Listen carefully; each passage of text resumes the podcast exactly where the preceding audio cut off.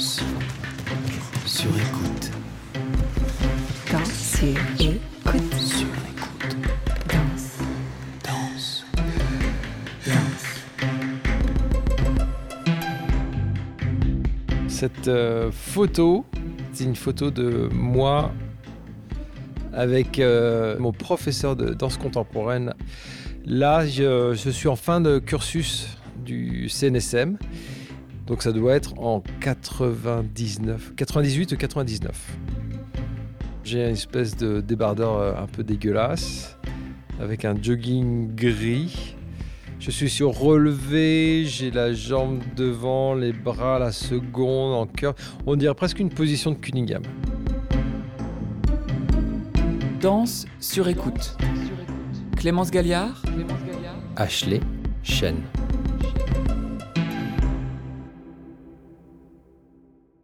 J'aperçois Ashley. Il est en train de danser.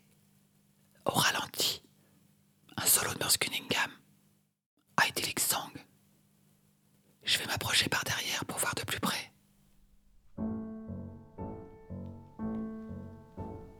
Belle bête. Je suis tout proche maintenant. Sculpter l'espace. J'aperçois ces tatouages sous le bras gauche. Une ligne Connexion. qui cercle et traverse trois vertes. Doigt, coude, talon. Elle continue jusqu'au biceps. Et sous le bras droit, un chardon art déco avec plein de fleurs, c'est joli. Tenir l'équilibre. Là, il est en équilibre sur le pied droit, pointé vers l'arrière. Architecture. Maintenant sur les deux pieds, les bras en V. Angle.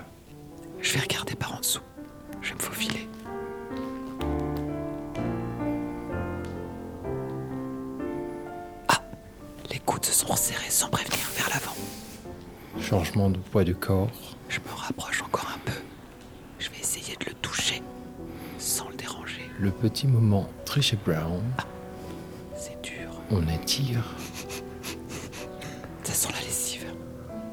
Suspension Architecture dans l'espace. sur demi-pointe, dos à 90 degrés. Contrôle. Ça c'est typique, c'est une position de Cunningham dans les échauffements. Petite crampe au mollet. Genou droit qui plie, arabesque. Je vais essayer de faire pareil. Oh, c'est pas du tout facile. On revient. Et là, plie la jambe gauche derrière, ramène le genou gauche devant, On reprend appui. dépose, respire. Ouh. On dirait qu'il respire pas. Par contre, il transpire un peu. Il y a une petite goutte sur sa tempe gauche qui dégouline. Travail de périphérie.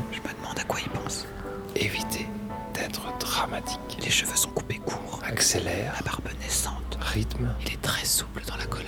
Ça balance, ça balance. Le pied gauche ouvre dans la diagonale. Suspend. Repose.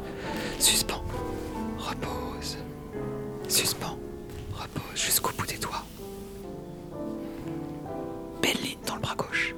Équilibre. Les fesses sont bien musclées. On ne lève plus la jambe comme avant. Quadriceps bien bandés jusqu'au bout des pieds. Tilt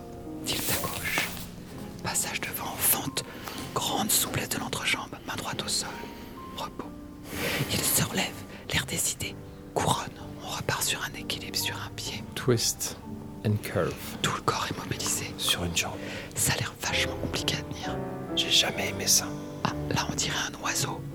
Un flamant rose. Soulève le bras droit. De nouveau sur deux pieds, bien ancrés dans le sol. Les orteils se décollent, puis ce sont les talons qui décollent, équilibre. Je vois ces poils de bras, ils sont luisants. Grand arche en arrière. Incroyable ce cambrai. Et on essaie de voir jusqu'où va la colonne. Arch. Grande souplesse de la colonne vertébrale. On reprend, on fait le cavalier. On dirait qu'il porte des sacs de course maintenant.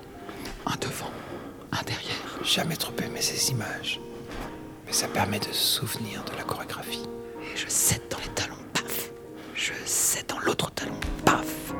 costume, normalement, c'est un académique poussin. Tout jaune. C'est assez moche. Paf. Là, je commence le skater. Ice skating. Ça fait toujours des bleus. Parce qu'on se tape sur le tibia.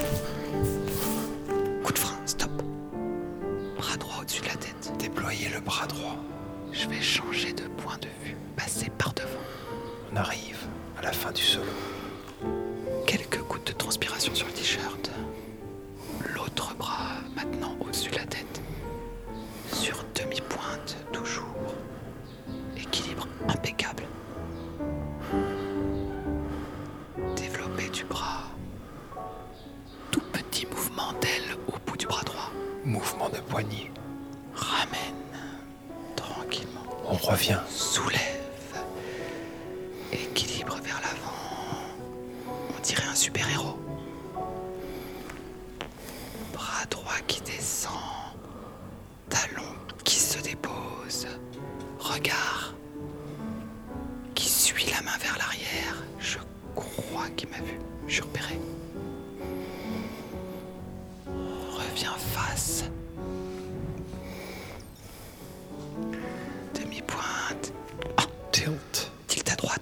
Plié. Rassemble les pieds parallèles Curve. et déroule la colonne vertébrale. Danse sur écoute. Danse, Sur écoute. danse sur écoute. Bonjour Ashley. Bonjour Clémence. On se connaît depuis 25 ans, on s'est rencontrés en 1997, et oui, au Conservatoire de Paris. Oui. Depuis, tu as travaillé avec euh, beaucoup de chorégraphes. Je vais en citer quelques-uns pour situer un peu ton parcours. Oui. Alors, il y a eu Merce Cunningham, puis l'Opéra de Lyon. Dans les anglo-saxons, on peut citer aussi John Scott. En France, Mieko Campo. Mhm. Et enfin, Boris Chermat, avec qui tu travailles encore d'ailleurs. Oui. Alors aujourd'hui, tu nous as proposé un solo qui s'appelle Idyllic Song de Merce Cunningham, qui a été euh, créé et dansé par lui. Tout à fait. Je voulais te demander pourquoi tu avais fait ce choix de nous proposer ce solo et euh, quelle place il a dans ton parcours de danseur? Euh, en fait, Idyllic Song est un solo qui est, euh, je trouve, assez représentatif du travail de Merce euh, Cunningham, dans le sens où il y a cette notion de conscience du corps, comment sculpter l'espace, euh, comment remplir le temps et comment jouer avec ces, ces notions-là. Euh, c'est un solo que j'ai appris euh, bien après mon temps chez Cunningham. En fait, j'ai retravaillé avec euh, Robert Swinston au CNDC d'Angers quand il était directeur sur Beach Birds. Et il m'a demandé de réapprendre ce solo pour un event qu'il organisait pour le musée d'art moderne de Paris. Hmm. Et d'ailleurs, je ne l'ai pas dansé parce que je me suis fait opérer du genou à la place. Ah, Mais je l'ai re- beaucoup redansé après, lors de, de performances euh, avec Boris Chermat, enfin la performance qui s'appelle 20 danseurs pour le 20e siècle. Donc c'est un solo euh, qui ne se déplace pas tant que ça, donc qui est un peu plus facile à ce niveau-là. Après, c'est d'autres euh, tensions, enfin tension c'est pas le bon terme, mais d'autres manières de le tenir. oui, sont- parce qu'il y a beaucoup d'équilibre. euh, d'équilibre, oui, puis... et tout est au- un peu au ralenti. Enfin, très, très C'est vraiment, oui, c'est un travail de, de détendre le temps, en fait, je trouve, que je trouve assez intéressant, puisque c'est ce qu'il aimait à faire. On a souvent tendance à croire que Cunningham, c'est un- des séries de triplettes qui s'enchaînent et qui partent dans tous les sens. Mais il y a eu beaucoup de, de travail de, de conscience du corps. Et euh, c'est un petit peu aussi quelque chose qui a formé euh, ma, ma manière de, de performer. Ah oui. Enfin, de, la manière d'être conscient tout le temps de ce qu'on est en train de faire. Peu importe quel est le mouvement, en fait. Puisque je me rends compte que selon les pièces ou le travail de- des chorégraphes avec qui j'ai travaillé, ces notions de conscience du corps peuvent être euh, appliquées. Et est-ce que tu peux nous raconter l'histoire de la musique du solo? Je crois qu'il y a une petite anecdote au sujet de la musique qui accompagne euh, cette danse. Donc, Morse avait créé ce solo sur euh, une musique euh, d'Eric Satie qui est Socrate. Et euh, John Cage, euh, son compagnon euh, artistique et de vie d'ailleurs, avait refait une adap- adaptation pardon, au piano.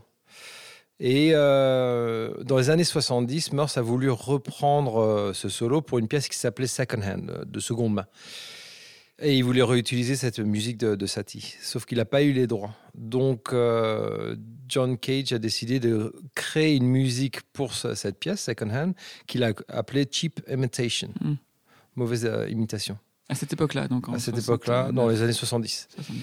Et il est vrai que c'est assez rigolo puisque maintenant, on n'a pas le droit d'utiliser cette euh, musique Cheap Imitation. Donc, on est revenu à utiliser la musique d'Eric Satie. Eric Satie. Et là, en l'occurrence, on a Eric Satie joué par John Cage Tout à fait. sur euh, la version que tu nous as proposée. Mm. Alors, tu es un des rares danseurs français à avoir passé du temps dans cette compagnie américaine de renommée internationale, qui a une grande aura en France, parce que de nombreux chorégraphes français des années 80 se sont formés à cette technique à l'époque. Tu y as passé combien de temps et quel rôle est-ce que ça a joué dans ta carrière? Je suis arrivé chez, enfin à New York en 1999. J'avais passé une audition à- au théâtre de la ville euh, en novembre ou octobre ou novembre, euh, quelque chose comme ça. Et en décembre, enfin j'ai été engagé, donc j'ai pris l'avion, j'ai commencé à travailler avec eux en décembre 99. J'y suis resté quatre ans. Euh, Je suis revenu en, en décembre 2003 pour intégrer le ballet de l'Opéra de Lyon. Hmm. J'avouerai que j'ai découvert en fait le travail euh, de Cunningham une fois sur place. Euh, j'ai eu une opportunité absolument euh, incroyable en fait. Quand j'ai passé l'audition et qu'ils m'ont proposé le, le boulot, j'ai eu un peu peur moi-même parce que j'avais 20 ans, je sortais de l'école et j'ai, je ne voulais pas y aller d'ailleurs. Et Ah puis oui. mon papa m'a dit euh, si tu n'y vas pas, tu ne rentres pas à la maison. Voilà, donc ça m'a, il m'a un peu poussé au cul comme on dit. Euh, je trouvais ça euh, bah, important Et tu le remercies aujourd'hui? Tout à fait, complètement, Mm. puisque ça a formé le reste de ma carrière d'interprète, de chorégraphe et aussi ma, ma vie personnelle. Oui, ça a joué sur, sur pas mal de tableaux. Donc euh, c'était un, un passage important de ma vie, on va dire. Euh, je peux dire que ce qui euh, m'intéressait et ce que j'ai vraiment appris au niveau euh, artistique, pour moi, il y a eu le, côté euh, hyper technique et de, finir ma formation de danseur, entre guillemets. Mais surtout, c'était la, la liberté de voir d'autres choses, de ne pas rester fermé dans des codes de danse. Cunningham et Cage ont, ont révolutionné euh, dans les années 40, 50 euh, plein de concepts, notamment avec tous les concepts de, systèmes de création aléatoire. Merce Cunningham, pour la composition de ses chorégraphies, utilisait plein de systèmes aléatoires différents pour savoir euh, le nombre de danseurs à droite, à gauche euh, ou dans l'espace. Il utilisait des dés, des cartes et, euh, et d'autres systèmes encore. Et puis John Cage et Merce ont décidé de, créer une indépendance entre musique, danse, lumière, costume pour créer une, expérience totale. Ce qu'ils ont décidé de faire, c'est que chacun travaille de son côté. Et la seule chose qui était importante était la même que tous ces vecteurs aient la même durée. Par exemple, créait une chorégraphie de 25 minutes, John une, euh, une composition musicale de 25 minutes, les lumières arrivaient au dernier moment et ça crée les, les pièces. Euh, en fait, C'est-à-dire but- que toi, danseur, parfois, tu découvrais la musique le soir de la première. tout à fait. Et aussi, parfois, était tiré au dé l'ordre de la partition du soir. Voilà, ça c'est pour les events, était Ça, de cette pour les events. Ils tiraient au dé l'ordre des danses euh, le soir même. Oui, puisque les events étaient des parties euh, découpées de, du répertoire de la compagnie. C'est ça. Et ça l'amusait de pouvoir recréer une, une, euh, une performance, un spectacle unique chaque soir, selon euh, l'espace. Et c'est pas compliqué en tant que danseur de découvrir. euh, On s'y habitue. Mais ça permet de, de travailler notre concentration, en fait. Ça a teinté ton travail aujourd'hui de chorégraphe, j'imagine? Tout à fait. Enfin, tout à fait, je sais pas. Dans quelle mesure? Ou Mais dans le inconsciemment sens où, euh, en fait, en tant qu'artiste, je dirais que je, suis, je n'ai pas peur de, de l'expérimentation. J'ai pas peur des choses qui peuvent être un peu bancales. Et justement, ça, ça m'excite presque. Dans le sens où euh, j'aime pas trop les choses qui sont un peu trop harmonieuses, trop jolies. Euh, je trouve que c'est im- important de pouvoir amener le spectateur à un, certain questionnement sur le coup. De se retrouver en face à des choses qui sont pas trop jolies. euh. J'aime bien les voir, ces spectacles harmonieux. euh. mais moi, en tant que créateur, euh, qu'artiste, c'est pas ce que je recherche à faire. J'ai l'impression que toi, en tant que danseur, tu joues souvent avec les limites, euh, avec les extrêmes dans ton mouvement et dans les dans l'écriture de tes pièces, par exemple, comme dans le, le duo que tu as fait avec euh, Wack, avec euh, Philippe, Philippe Connaughton, où vous passez votre temps à vous battre, le duo avec euh, Julien Monti, où vous passez votre temps à courir. Bah, pour moi, l'engagement physique est quelque chose qui est très très important. Euh, la dépense physique. euh, et ça, et tu ça sais été- pourquoi? Depuis euh, le conservatoire, tu as besoin de, de pousser ton corps dans des endroits... euh, En fait, quand j'étais plus jeune danseur, c'était surtout parce qu'une fois que j'arrivais à, à ce stade de, de technique, je m'ennuyais un petit peu. Je trouvais ça trop facile. Et il est vrai que le travail de Cunningham, en tant- ce qu'il demandait pour les danseurs, c'était la même chose. Les combinaisons étaient tellement euh, difficiles techniquement qu'une fois qu'on y arrivait, Meurs se disait ah bah je vais rajouter un truc en plus pour que ça soit un peu plus Oui, compliqué. en fait, euh, c'est vraiment. Il flirtait avec l'impossible. Et c'est ça, quand on voit une pièce de Cunningham, je suis d'accord. On a l'impression que vous êtes toujours un peu en situation limite euh, d'échec ou de déséquilibre parce que. C'est pas une. euh, pour moi, c'est pas l'échec. Euh, je trouve qu'il poussait parce que ce qui l'intéressait, c'était pas tant la forme finie, pareil d'un d'un mouvement harmonieux et, techniquement euh, joli ou euh, incroyable. Mais je suis, enfin, et on n'est pas tous d'accord. Mais moi, je pense que Meurs, ce qui l'a intéressé, c'était de, de voir comment on arrivait à organiser son propre corps pour essayer d'arriver à la tâche demandée. Et pour moi, c'est ce qui euh, faisait ressortir l'humanité de chaque interprète, chaque individualité en fait. Et il est vrai que bon, je suis un peu tendance moi en tant qu'interprète, un peu moins maintenant parce que je suis plus vieux, mais à me balancer contre les murs, à essayer d'aller le plus loin possible tout le temps. Je trouvais ça assez euh, excitant. Et dans mon travail chorégraphique, il est vrai que je trouvais que c'était intéressant de vraiment essayer de faire ressortir par cette dépense physique extrême, de faire ressortir les individualités, les personnalités de chaque interprète. Et puis, euh, depuis 2018, je me rends compte que, parce que j'ai travaillé sur une pièce de groupe qui s'appelait euh, Unisson, qui est euh, intergénérationnelle. Donc, euh, des, euh, il y avait des interprètes avec, disons, plus d'expérience et d'autres qui sortaient de l'école.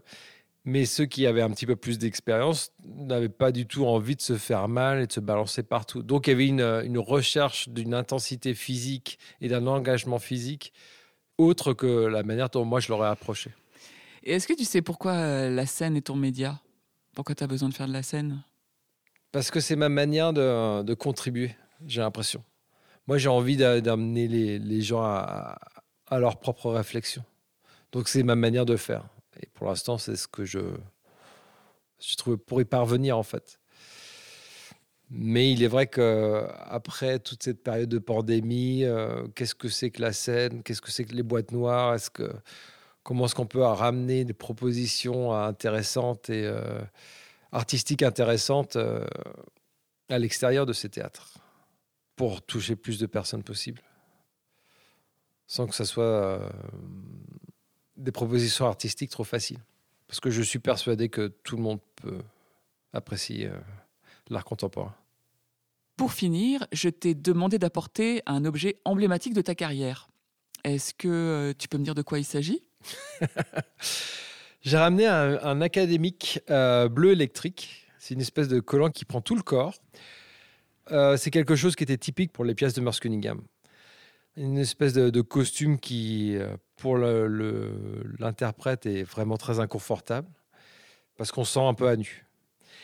Mais j'avoue que moi, quand je vois des gens en académique, j'aime bien. Et surtout s'ils ne sont pas euh, gaulés comme des super danseurs. Enfin, parce que je trouve que c'est euh, quelque chose d'assez beau de voir ces, ces corps différents. Voilà, je trouvais que c'était assez représentatif de mon chez Meurs. C'est quelque chose que je détestais quand j'étais chez Meurs, c'est que j'ai continué à porter euh, bizarrement euh, à la demande d'autres chorégraphes tout du long de ma carrière.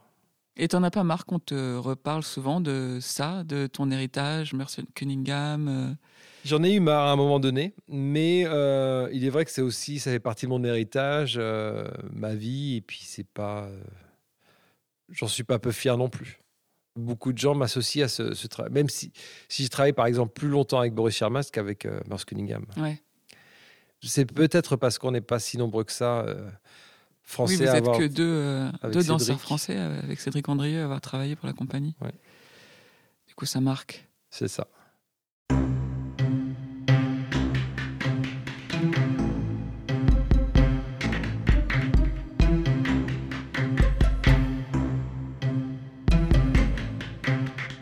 Merci à Ashley Chen. Danse sur écoute est un podcast de Clémence Galliard et Juliette Medevielle. À la technique, Jean-Philippe Burger et Basile Bocquer. Cet épisode a été enregistré dans le cadre d'une résidence de création à Montbéliard et produit par Radioma.